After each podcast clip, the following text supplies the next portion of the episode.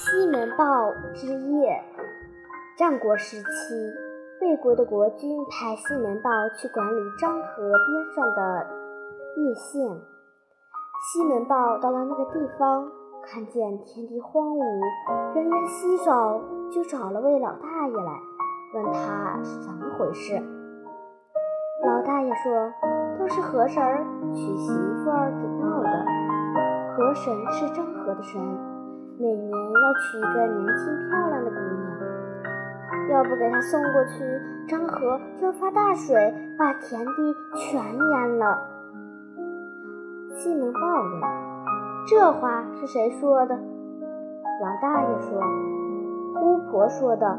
地方上的官绅每年出面给和尚办喜事儿，硬逼老百姓出钱。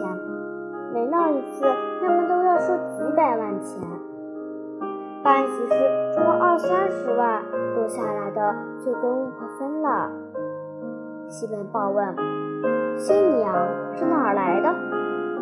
老大爷说：“哪家有年轻女孩，巫婆就带着人到哪家去选。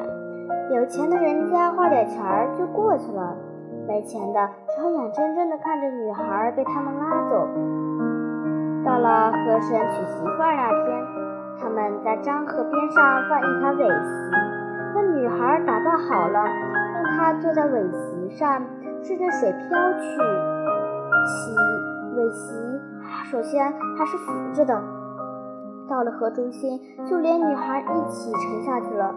有女孩的人家，差不多都逃到外地去了，所以人越来越少，这地方也越来越穷。西门豹问：“那么漳河发过大水没有呢？”“没有发过，倒是夏天雨水少，年年干旱。”西门豹说：“这样说来，和尚还真灵啊！下一会儿他娶媳妇儿，请告诉我一声，我也去送送新娘。”到了和婶娶媳妇儿的日子，漳河边上站满了老百姓。西门豹带着卫士，真的来了。巫婆和官绅急忙迎接。那巫婆已经七十多岁了，背后跟着十来个穿褂的女徒弟。西门豹说：“把新娘领来，让我看看。”巫婆叫徒弟把那个打扮好的姑娘领来。西门豹一看，呀！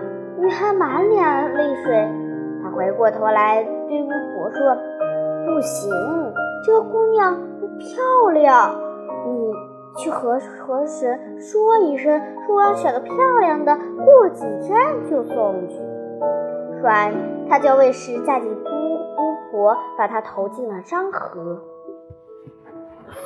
巫婆在河里扑腾了几下，就沉下去了。等了一会儿，西门豹对关上的头子说：“巫婆怎么还不回来？麻烦你去催一催吧。”说完，又叫卫士把关上的头子投进了漳河。王什么一个个吓得面如土色，跪下来跪头求饶，把头都磕破了，直淌血。西门豹说：“好吧，再等一会儿。”过了一会儿，他才说。起来吧，看样子是和珅把他们留下了。你们都回去吧。从此谁也不敢再提给和珅娶媳妇儿，漳河也没有发过大水了。西门豹发动老百姓开凿了十二条渠道，把漳河的水引到田里，庄稼得到灌溉。年年都获得好收成。